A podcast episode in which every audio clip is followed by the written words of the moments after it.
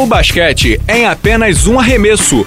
Começa agora a Bala na Sexta com Fábio Balaciano e Pedro Rodrigues. Amigos do Bala na Sexta, tudo bem? Semana importante para o basquete brasileiro, para o basquete mundial. Começando a semana do Mundial de Clubes. Flamengo e Maccabi Tel Aviv disputam no Rio de Janeiro a segunda edição dessa volta do Mundial. Jogos sexta-feira e domingo na HSBC Arena. Informações no site do Flamengo e também no blog eu estou colocando essa semana. Pedro Rodrigues, muito ansioso para ver o seu Mengão jogando contra o Maccabi Tel Aviv pelo título mundial de basquete? Muito ansioso, né, cara? Vai ser, vai ser bem legal. Um regulamentozinho esdrúxulo, mas vamos lá. É, o Pedro Rodrigues está falando do regulamento que realmente não é muito animador, digamos assim. São dois jogos. Em caso de vitória de um time em um jogo e do outro no outro, é, vale saldo de sexta. Ou seja, perder de um ponto não é tão ruim. Não vale, talvez, é o que eu estava comentando com amigos nesse domingo, talvez não vale a pena ficar aquele negócio de fazer lance livre, né, Pedro? De, de fazer a falta para o adversário cobrar o lance livre, né? Porque a diferença aqui é de um, você pode ver ela esticar para um 3, 5 e aí ser difícil de recuperar no jogo seguinte. Esse regulamento, os jogadores precisam estar muito atentos, né? Não, com certeza. Agora, sinceramente, era melhor fazer em um jogo só, né, cara? Dois jogos você fica,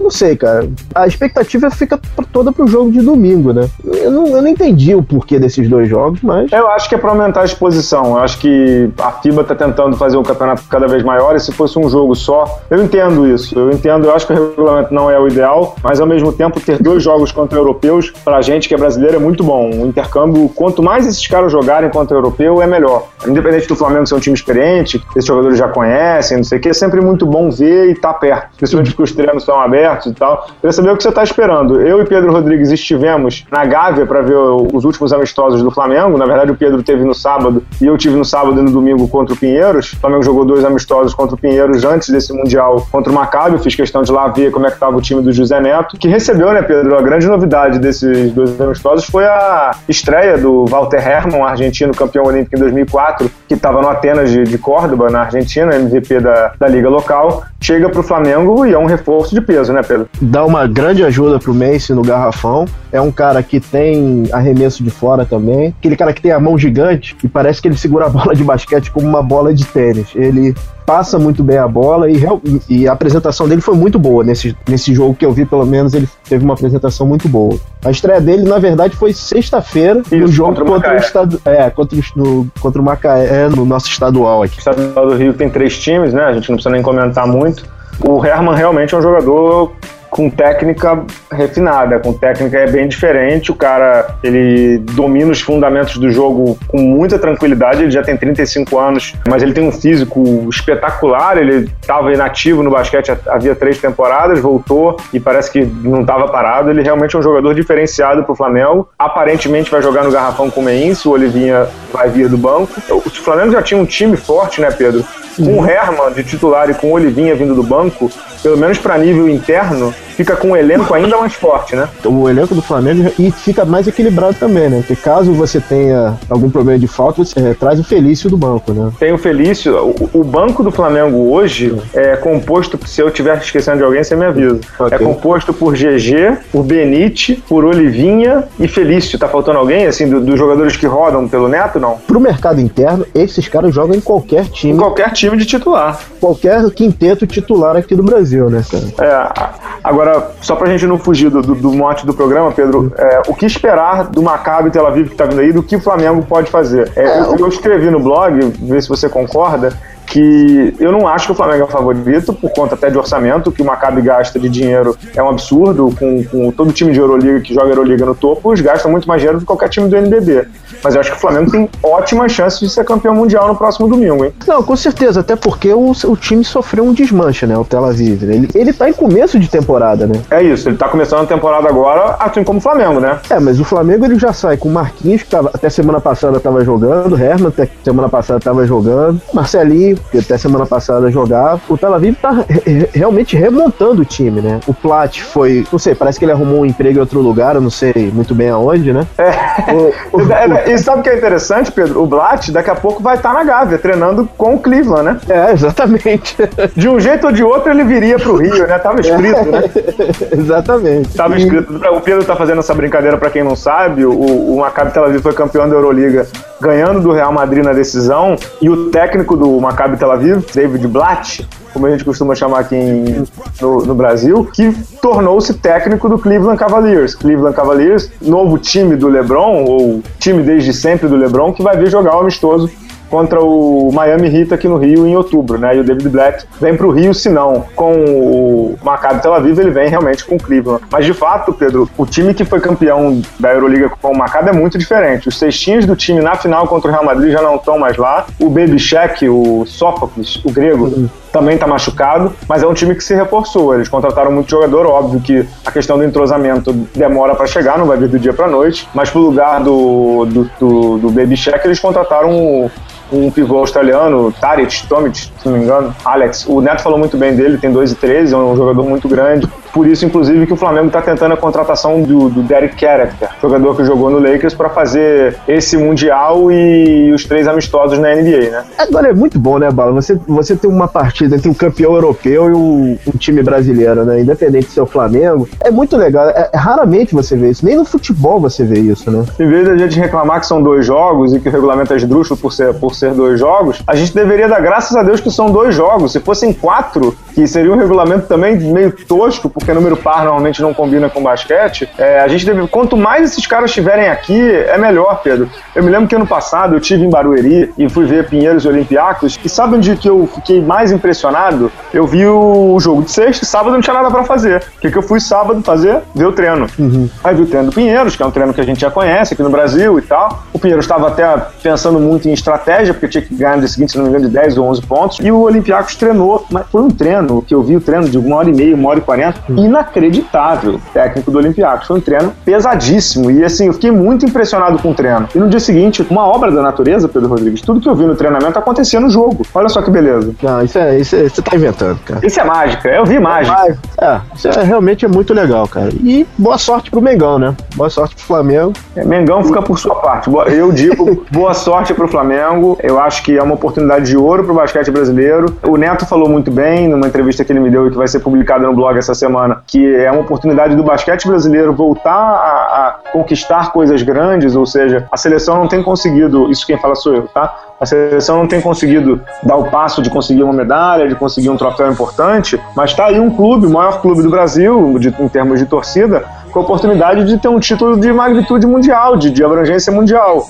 E até o que me espanta, Pedro, pra ser bem sincero, eu não sei como é que esse jogo de domingo não tá na Globo. Eu sinceramente não entendo. Sério? É, porque assim, o que, que a Globo precisa mais? A Globo ama o Flamengo, você notadamente sabe disso. É o horário do esporte espetacular. Né? Não é, não, e se fosse para antecipar, poderia antecipar, entendeu? É, é eu sinceramente não entendo como é que não passou, como não, não conseguiram passar na Globo, mas enfim, é uma oportunidade de Fox, Fox e Sport TV, Ziber. Ah, tá. Eu creio que o Flamengo tenha boas chances, mas não vai ser fácil. Agora, você falou comigo antes do programa que queria fazer uma menção ao Pinheiros, né? Você viu o Pinheiro jogando, eu também vi duas vezes. O Pinheiro está com um comando técnico novo, do Marcel de Souza, ex-jogador. Tive a oportunidade de conversar com ele. Eu vou contar uma história antes da gente passar para o próximo tópico, que eu coloquei no Facebook, mas vale a pena registrar aqui. Agora, você ficou impressionado com o Pinheiros, Pedro Rodrigues, é isso? Eu gostei muito da intensidade que o Marcel tá passando para os jogadores. O jogo que eu, que eu vi no sábado, o Flamengo, no fim do jogo, estava jogando com alguns titulares. Marquinhos estava jogando com o Herman e o, o Marcel colocou a segunda unidade, mas com jogadores muito jovens. Foi muito legal a intensidade que eles jogaram. Eles jogaram de igual para igual e fizeram um jogo duro. O Flamengo ganhou, é, também era amistoso e tal. O Flamengo ganhou, mas eles fizeram um jogo duro. E essa segunda unidade, é uma unidade do Pinheiros é uma unidade muito jovem e tem muito tem futuro ali. Dá para tirar alguma coisa dali. Tem alguns jogadores bem interessantes. Eu sei o, aquele Jorginho, né? Esse Jorge. Jorge, o 18, muito bom. Bom jogador, bom jogador. Eu fui hoje no aeroporto e encontrei com eles também. É mesmo, estavam lá. Esses jogadores mais jovens, a gente tem que manter o olho neles aí, porque pode sair alguma coisa legal, cara. É, eu fiquei, eu fiquei muito impressionado com o Pinheiros, com a defesa. A defesa do time do Marcel. É um ferrolho, né? É um ferrolho. O, o Neto falou isso para mim, que ficou muito impressionado e disse que não poderia estar mais satisfeito com os amistosos que o Flamengo fez antes do Mundial, porque é o tipo de defesa que ele vai pegar no Mundial, contra o Maccabi, assim, uma defesa muito pegada, uma pressão na bola, foi realmente impressionante. Transição também muito boa. Muito, muito boa. boa. muito rápida, com passes precisos. Muito... É, o time só tá se enrolando um pouco, comecei até com o Marcel sobre isso depois, e o time ainda assim, porque o Marcel ele é adepto do sistema de triângulos, né? Uhum. É um sistema que demanda tempo, demanda vontade do jogador querer fazer, porque normalmente o jogador boicota o triângulo, o jogador que não quer aprender ele boicota o triângulo. O Kobe, inclusive, no começo ele boicotava o triângulo, e o time ainda tem um pouco de dificuldade no ataque. Óbvio que a capacidade técnica do, do Pinheiros não dá para ser comparada com a do Chicago nem com a do Lakers, é óbvio, mas o Pinheiros ainda tá se enrolando um pouco no ataque. De todo modo, eu acho que é um futuro bem promissor para um elenco que não é Flamengo e Bauru em termos nacionais aqui, em termos de investimento, em termos de qualidade técnica. Se eles conseguirem ter uma, digamos assim, uma revolução de ganhar pela defesa, como foi o Paulistano na temporada passada, considero que já vai ser um grande ganho, né? É, e em relação ao triângulo, eles também não são o Mavericks, que foi um fracasso total na implementação do triângulo. Eu acho que eles estão realmente no, estão no caminho certo. Vou só contar uma história que o Marcelo me contou, que essa vale a gente contar aqui antes da gente passar para o próximo tema. Marcelo me contou que em 96 ele foi ser comentarista da, não sei se era da Globo, de alguma emissora, na Olimpíada de Atlanta, e que ele encontrou com o Tuto Marchand. Tuto Marchand era presidente da Federação de Porto Rico, um dos caras que literalmente mandava no basquete da América Latina. E ele, o Chicago era tricampeão da NBA, e ele estava lendo Sextas Sagradas, o livro do Phil Jackson, o primeiro livro. E lá ele dizia, o Phil Jackson, que o primeiro emprego dele como técnico foi em Porto Rico. E ele conta muito bem essa experiência no livro e tal. E aí o Phil Jackson encontrou, o, o Marcel encontrou com o Tuto Marchand. E aí o Marcel, daquele jeito dele, um jeito muito brincalhão, e ele tem um senso de humor muito, muito preciso, perguntou pro Tuto Marchand, Tuto, o, o Phil Jackson treinou em Porto Rico? Treinou, treinou, lembro dele e tal. E vem cá, quem é melhor, Phil Jackson ou Flor Melendes? Flor Melendes é um técnico lendário de Porto Rico, técnico treinou a seleção, e aí o Tuto Marchand, presidente da Federação de Porto Rico, falou assim, o Flor, claro. Aí o Marcel falou assim: Como é? O, Flor é melhor do que o Phil Jackson? Aí o Tuto Marchand: Flor, claro, muito melhor.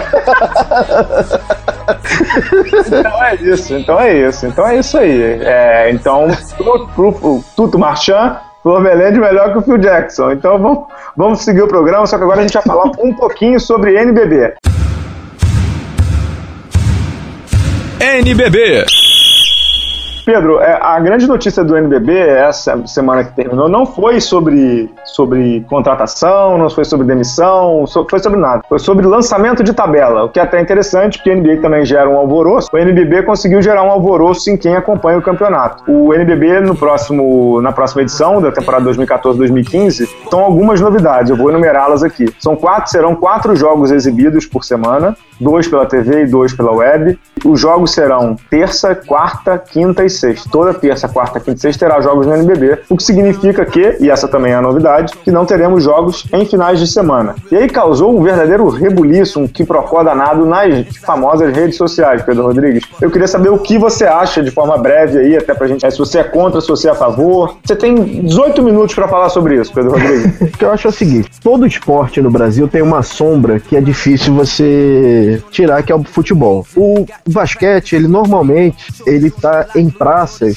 de menor, praças médias, interior de São Paulo. No Rio de Janeiro você tem, obviamente, o Flamengo, você tem o Tijuca, você tem o Macaé. E o que acontece? O, Tijuca não tá no próximo NBB, só pra, só pra relembrar ah, aqui. O Tijuca não tá. Né? Ah, é verdade. Tá, tá. O que que tá acontecendo? O futebol, ele tá permeando para todos os dias da semana. Todos os dias. Seja a Série A, seja a Série B. Porque hoje você tem times com torcida que estão jogando a Série B e atraem torcedores. E acabam roubando os torcedores de basquete. E de outros esportes também. Eu acho ruim não ter jogo do fim de semana, acho muito ruim. Mas ao mesmo tempo é uma tentativa de você escapar. Eu acho que a, a grande boa notícia é a transmissão na web que eu espero, eu, eu vou falar uma coisa tão anti-brasileira aqui, mas eu espero que eles cobrem por isso, que os clubes recebam alguma coisa por esse serviço. Se a gente paga pela NBA, por que a gente não pode pagar pelo NBB, né? Eu particularmente acho que ainda não tá no momento de cobrar, não. Não, tudo bem. Não, até porque você não tem a temporada toda, mas eventualmente você pode cobrar, cara. Por exemplo, eu só quero comprar jogo do Flamengo.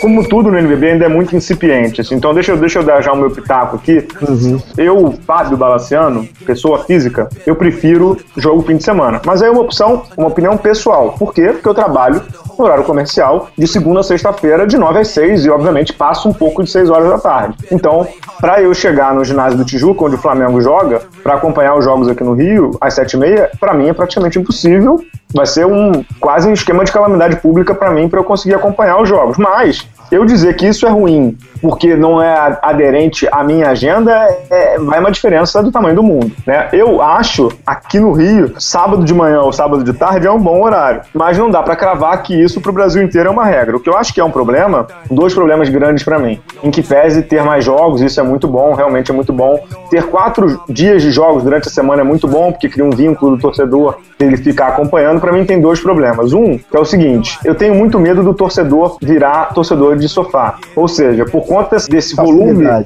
dessa facilidade que vai ter de muito jogo na TV e desse, por exemplo, a gente tem três times da capital de São Paulo: é, Pinheiros, Paulistano e Palmeiras no NBB. E você sabe como é o trânsito de São Paulo é difícil chegar no ginásio às 7 e meia, é bem difícil. Então, o meu medo é que, que essa linha de bilheteria seja praticamente esquecida pelos clubes, porque vai ter uma facilidade maior de ver o jogo pela TV. Isso não é bom, decididamente não é bom.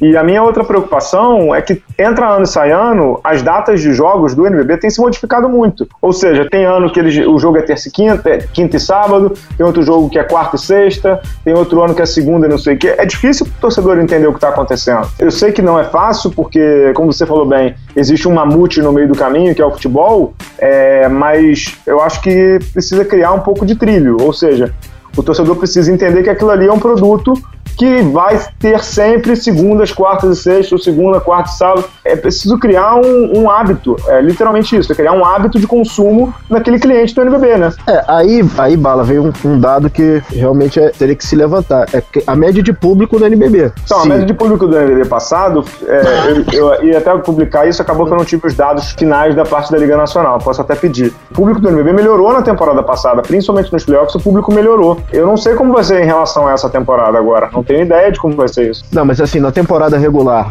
parou, estagnou. Estagnou, não, tá estagnado há muito tempo. Em temporada ah. regular tá estagnado há muito tempo. Então pode ser uma tentativa para ver se ganha algum adepto novo. Eu acho complicado, mas. É, eu também acho. Eu também acho um pouco complicado, mas eu, o, que eu, o que eu sinto um pouco de falta, e aí você trabalha em empresa, você trabalha com análise de dados, você vai me entender. Uhum. O que eu sinto um pouco de falta, um pouco é a parte do empirismo. Tudo aqui no Brasil, em esporte, é decidido na base do empirismo. Ou seja, é, eu conversei hoje, nesse domingo, com o Marcelo Vido sobre isso. Marcelo Vido é diretor de esportes olímpicos do Flamengo, uma das melhores cabeças de esporte do Brasil. O cara é inteligentíssimo, ele sabe, estudou fora, tem uma análise, uma bagagem boa. Ele me falou assim: Bala, é, quem disse que é bom ter basquete no final de semana?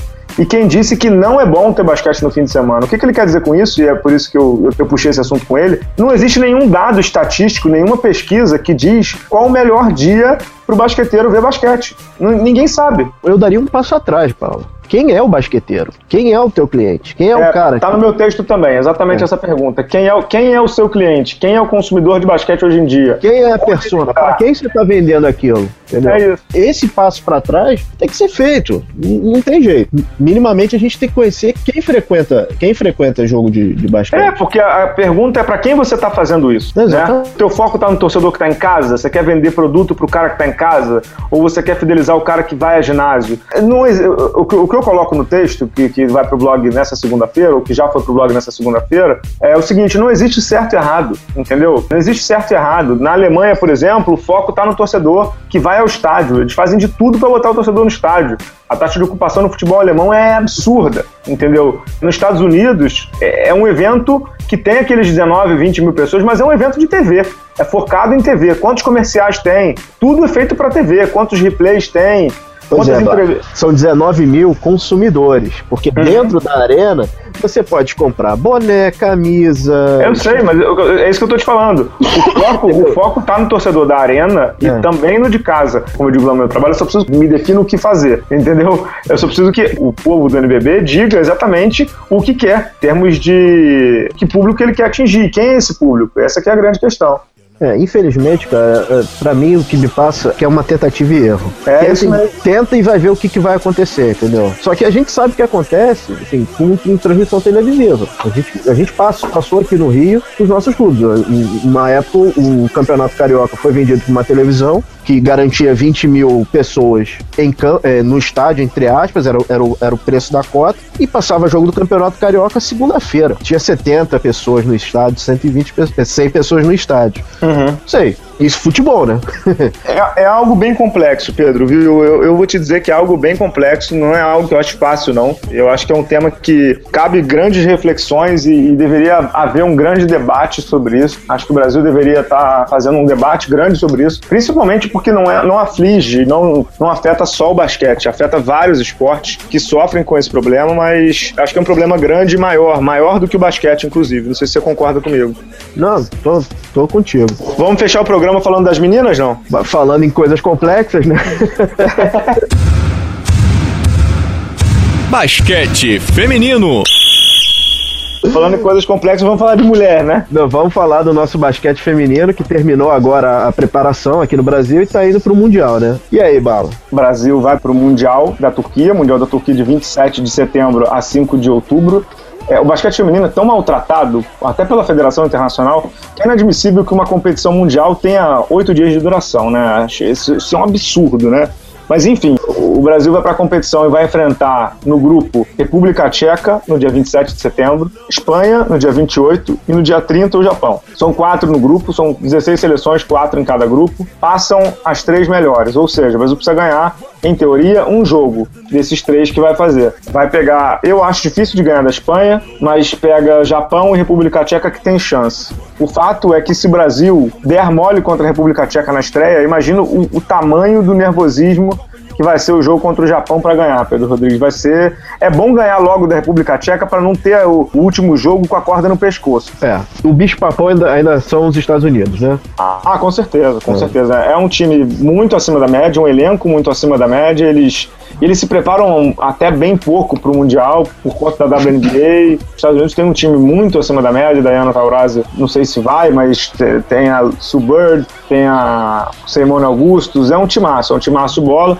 Treinado pelo Geno Auriemma, que é o técnico de Connecticut, tal qual na seleção masculina, o técnico do, da seleção dos Estados Unidos vem do circuito universitário. Então, os Estados Unidos é o grande favorito, deve ganhar. É, agora, tem boas seleções nesse Mundial Feminino. Tem a França, que é, é a atual vice-campeã olímpica, tem a Espanha, que tem o técnico Lucas Mondelo, que é muito bom, está no grupo do Brasil como cabeça de chave, deve avançar forte na competição. Tem a própria Austrália, como sempre, a Lauren Jackson não vai jogar o Mundial porque está com problema físico, infelizmente, mas vai a Liz Cambridge e deve a Penny Taylor também, que foi campeã recentemente pelo Phoenix Mercury. O fato é que o Brasil ele não entra nessa competição no feminino como ele entrou no masculino, com grandes perspectivas. Não. O Brasil vai com um grupo muito renovado, com média de idade de 24, 23 anos. A CBB ainda não acertou isso no site dela, porque ela tem uma dificuldade de fazer planilha Excel, mas enfim. É... O Brasil vai com um grupo muito renovado. Eu tô otimista com a seleção feminina, não como eu tava com a masculina, porque com a masculina eu esperava que chegasse numa semifinal. Mas a feminina tem algumas jogadoras que são reconhecidas internacionalmente, como a Érica,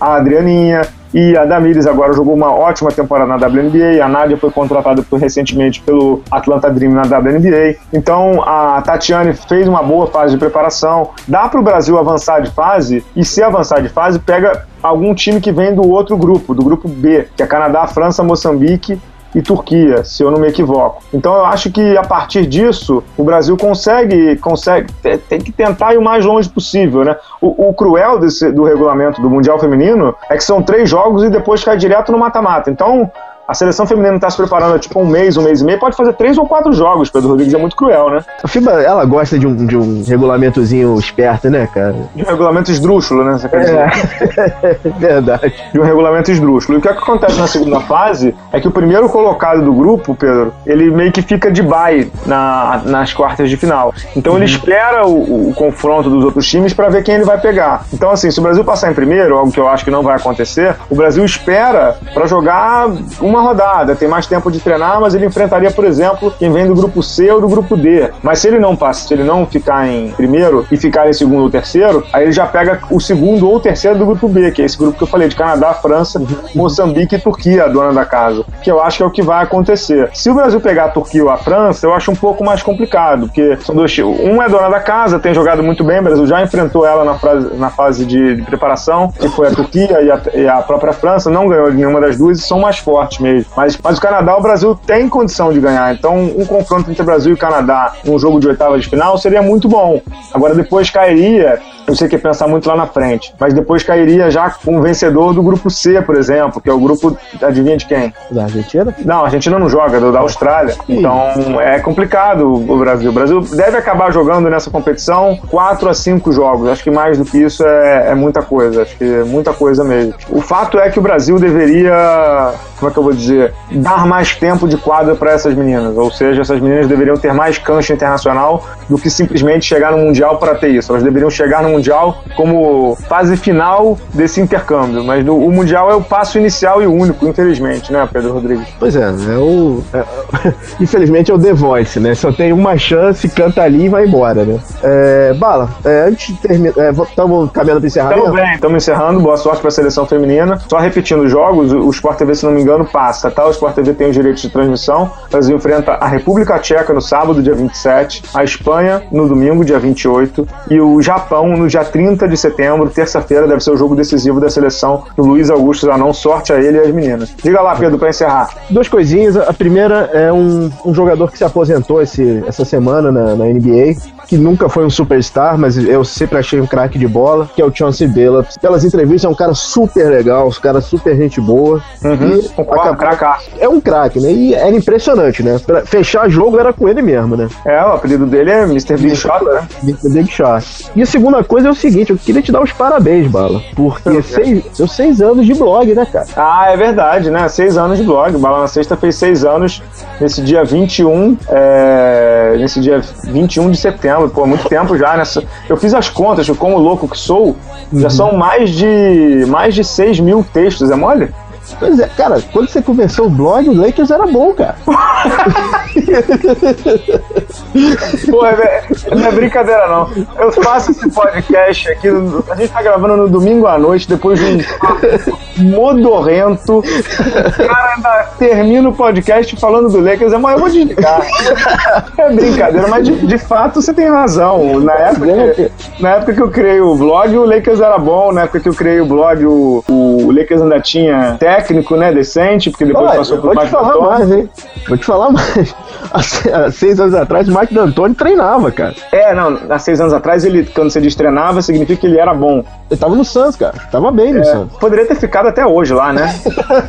não, obrigado, cara. Tá, tá, tranquilo, deixa, deixa ele pra onde tá agora, cara. É, o que? Na fila do desemprego? É, exatamente. Pô, você também é maldoso, mas é isso, é verdade. Obrigado pela lembrança de lembrar que o Lakers na época tinha time e hoje não tem. É verdade, você tem razão. Parabéns por é um trabalho, a gente é um trabalho hercúleo, eu acompanho o teu trabalho, assim, primeiro como leitor, agora eu tô tendo a honra de gravar contigo toda semana. É, realmente é um trabalho primoroso, cara. Parabéns, parabéns mesmo. Obrigado, obrigado. A gente se, eu te dou um abraço ao vivo na sexta-feira, que a gente vai se ver no Mundial. Boa sorte ao Flamengo, agora eu já te antecipo. Se você tiver com a camisa do Flamengo, obviamente vai ser só um aperto de mão, porque, é complicado, né? Se aproximar da camisa é complicado para mim, mas tudo bem. Boa sorte ao Flamengo, boa sorte à seleção brasileira e boa sorte ao NBB também com essa tabela nova aí, que consiga todos os seus objetivos. É isso, Pedro. Valeu. É isso aí, cara. Até a próxima. Um abraço, turma.